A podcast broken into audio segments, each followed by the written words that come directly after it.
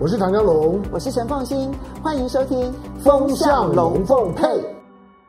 美国政府呢宣布了一个干净网络的一个计划。其实他在四月份的时候呢就已经提出了这一项计划。不过当时呢大家只觉得说呢这是一个这个噱头，并不能够很认真的要去看待它。不过自从呢美国宣布要禁用 TikTok，然后呢到最后呢其实给了四十五天期限之后呢，这一次再提出的干干净网络计划就不是像之前四月份所提出来的大家视而不见了。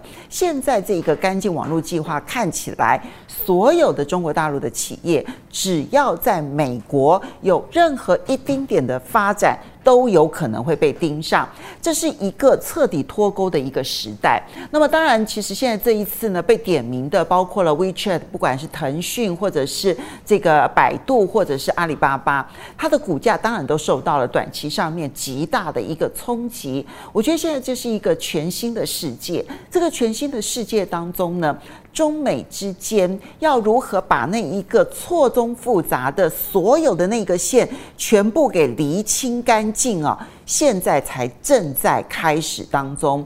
那么，也许。短期之内，因为其实这个整个的脱离的过程当中呢，其实每一边都非常的痛。你说美国不痛吗？美国其实相关的企业也会受不了。那你说中国大陆不痛吗？中国大陆其实所有的企业也都受到重要的冲击。尤其是我看到说，其实现在呢，有很多中国大陆的一些企业顾问公司呢，他们就开始建议。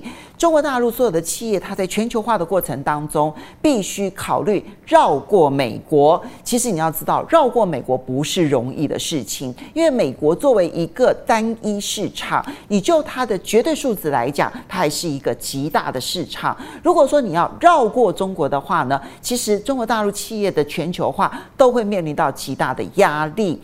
但是这个脱钩的这个过程，它已经是势在必行了。就算说呢，十一月三号选举出来，不管是川普当选或者是拜登当选，到最后这一个脱钩这件事情，它是否会雷厉风行的执行？但是每一个企业内部其实已经有了阴影了。如果说我今天企业里头跟你之间，不管是业务或者是原材料关系越密切，我可能就会越脆弱。这是美国的企业会这样想。中国大陆的企业也会这样想，现在已经不是一个很单纯的，我可以凭我的竞争实力，然后来这个竞争的这样子的一个年代，政治已经在这里面扮演了一个。更多更多的角色，而这不是只有美中之间的企业会有这样子的一个担忧，所有的各个国家的企业，你说包括了欧洲这些企业，有法国的阿尔斯通的这个例子，你说欧洲的企业他们不会胆战心惊吗？你说日本他们有东芝半导体的这样子的一个经验，你说他们不会胆战心惊？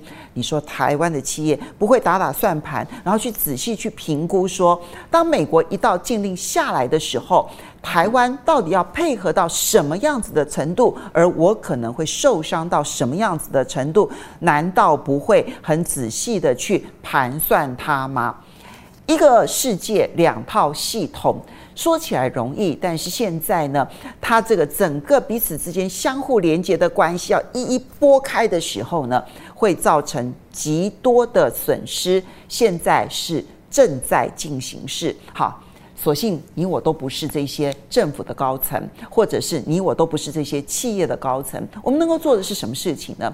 过去我在讲去美化的时候呢，很多人都会跟我讲说说你在做白日梦啊，怎么去美化？去美化哪有那么容易的一件事情？你现在发现去美化这件事情不是容不容易的问题，而是非做不可，因为它关系的已经不是我到底要赚多少钱，它关系的是我能不能够生存。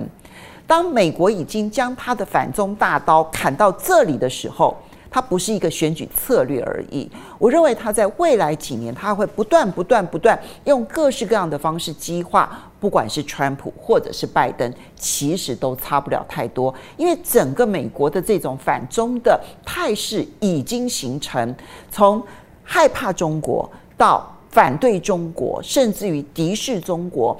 这件事情，它其实已经形成了一个在美国内部的一个共识的时候，那么求生存的方法就必须要跟过去的中美交往完全不同。台湾当然在这个两套系统当中呢，其实不是完全没有机会的。每一个企业现在呢，都在努力的计算它的各式各样的可能性。举一个例子来说，联发科好，这一家公司呢，是台湾的 IC 设计当中的龙头老大。联发科所做的手机晶片，其实最主要的，因为它当初没有办法跟高通呢直接的在美国竞争，所以当时呢，其实它作为这个整个中国大陆呢，包括了在。三 G 时代的时候呢，当时很多的手机的这个晶片组的主要供应者呢，成为联发科呢生存很重要的一个来源。到了四 G 时代的时候呢，它承受到了极大的压力，因为它转型的速度不是非常的快。可是现在呢，它转型到五 G，它就汲取了之前的教训，然后转型的速度非常的快。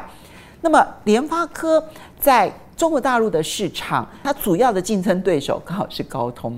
那高通是一家美国企业，如果中国大陆现在必须理解到说他们必须要去美化的时候，那你认为谁会受惠呢？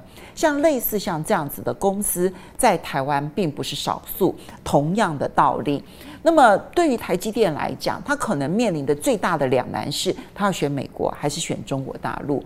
那么台积电过去从来不愿意做选择，因为任何选择对他来讲都是困难的。但是恐怕未来他会想尽办法将美国系统跟中国系统整个的分开。方法是什么？我们现在没有办法明确的知道。但是我们可以去观察，只要有一家公司它能够彻底的因为去美化或去中化而能够独占一个市场的时候。他就会成为在这一段所有的企业阵痛期的过程当中成为赢家。你有没有找到去中化的赢家跟去美化的赢家呢？希望你能够成为真正的赢家。